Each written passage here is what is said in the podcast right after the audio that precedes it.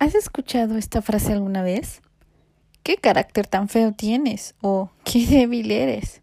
Si te suenan familiar estas frases, te invito a que te quedes a escuchar el podcast para que juntos descubramos la realidad de nuestro carácter. Comenzamos.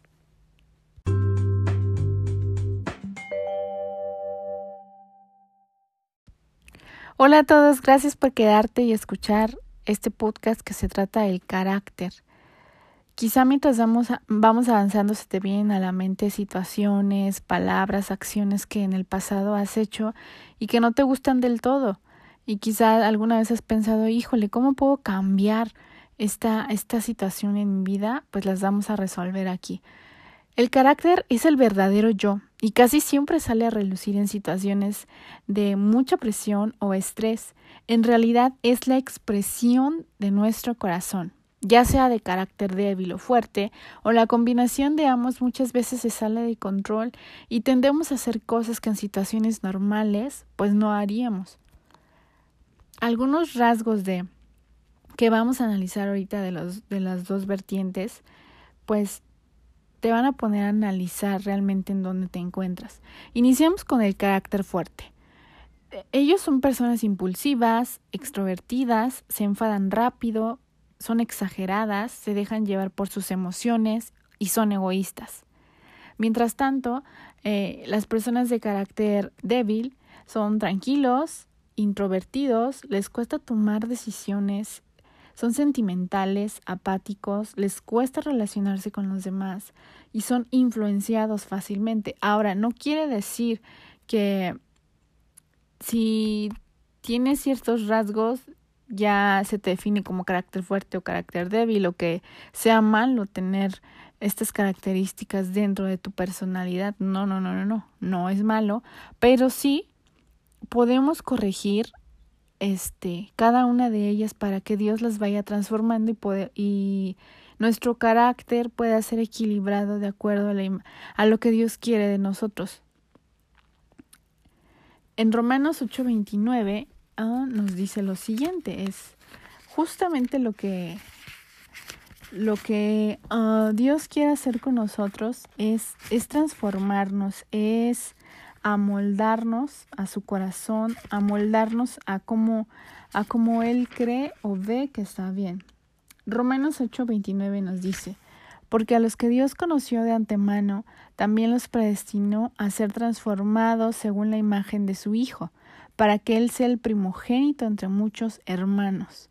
La palabra clave aquí es ser, nos, ser transformados. Para eso estamos predestinados.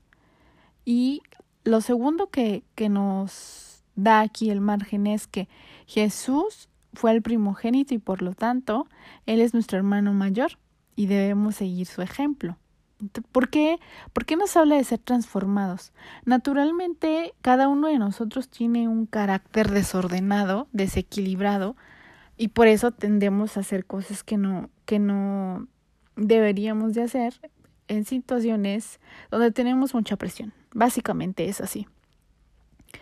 Y lo que Dios quiere y nos está hablando es, ok, yo puedo ayudarte, yo puedo lo, eh, transformar tu carácter y hacer que, se, que haya un equilibrio en él. Entonces, ¿cómo, ¿cómo puede hacer eso Dios? Primero, pues tienes que darle chance a Dios de que Él te ayude, porque si no quieres, pues Él no va a poder hacer mucho. Él es, Él es tu Padre y te ama, pero Él necesita que tú tomes la decisión. Él no puede bueno, sí puede, pero Él no te va a obligar a hacer algo que tú no quieras. Es por voluntad. Si tú le permites a Dios que Él moldee tu carácter, Él puede hacer muchas cosas con Él. En, en alguna parte de, de, la palabra dice que nosotros somos esas piedras vivas. ¿Qué significa? Que Dios nos nos puede ir transformando, nos puede ir limpiando, amoldando a su corazón para poder llegar a ser como Cristo, que esa es la estatura a la que debemos de llegar. ¿Cuáles son los frutos del Espíritu Santo. Los frutos del Espíritu Santo son amor, gozo, paz, paciencia, fe, benignidad, bondad, mansedumbre, templanza. Ahora, te hablo de los frutos del Espíritu Santo porque son los que deben de relucir en nuestro carácter, son los que deben de ir creciendo para dar lugar al carácter de Cristo. Cristo o Jesús fue como nosotros, fue un hombre común y corriente. Él no vino a la tierra a hacerse hombre, aunque era Dios. Entonces, él padeció muchas situaciones que nosotros y nos puede entender perfectamente, puede entender cada, cada momento que vivimos, pero es ahí donde nosotros debemos de decir y de ser entendidos para, para tomar las mejores decisiones. Y si Dios está de nuestro lado, claro que Él nos va a ayudar a, hacer lo correcto.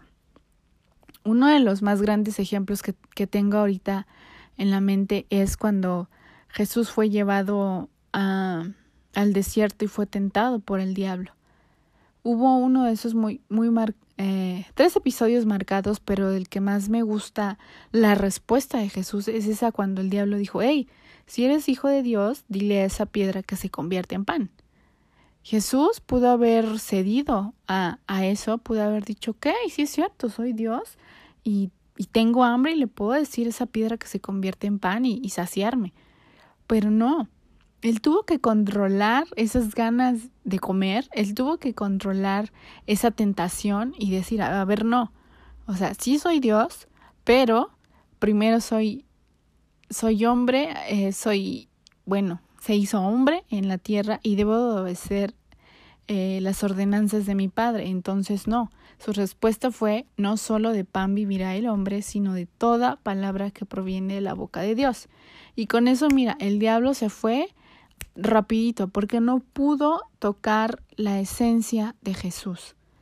Entonces, cuando en tu corazón o, o en tus reacciones vienen, vienen esas esas cosas que no te agradan, como ser muy eh, impulsivo, muy enojón, o a veces eh, quisiera ser diferente y decir, sabes que es que quiero, ya no quiero ser tan introvertido, ya no quiero que me cueste eh, acercarme o hablarle a la gente.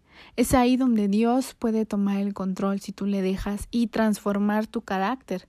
Entonces así en lugar de que te digan qué carácter fuerte tienes o qué débil eres, la gente va a ver en ti algo diferente y va a decir, oye, qué cambiado estás. Y, y esa va a ser la seguridad de que Dios está haciendo algo dentro de ti. Esa es la clave, dejar que Dios te moldee como esa piedra preciosa, te purifique, te limpie, te deforma, hasta que estés listo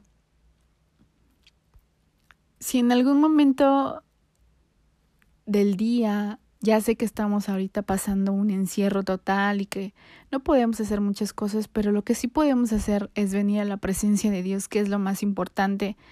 Le dices, Dios, ayúdame, porque ya no quiero, ya no quiero tener estas actitudes, quiero que eh, tomes el control de mi carácter, se lo puedes decir así como si platicaras como un amigo. Él está dispuesto y está presto a escucharte.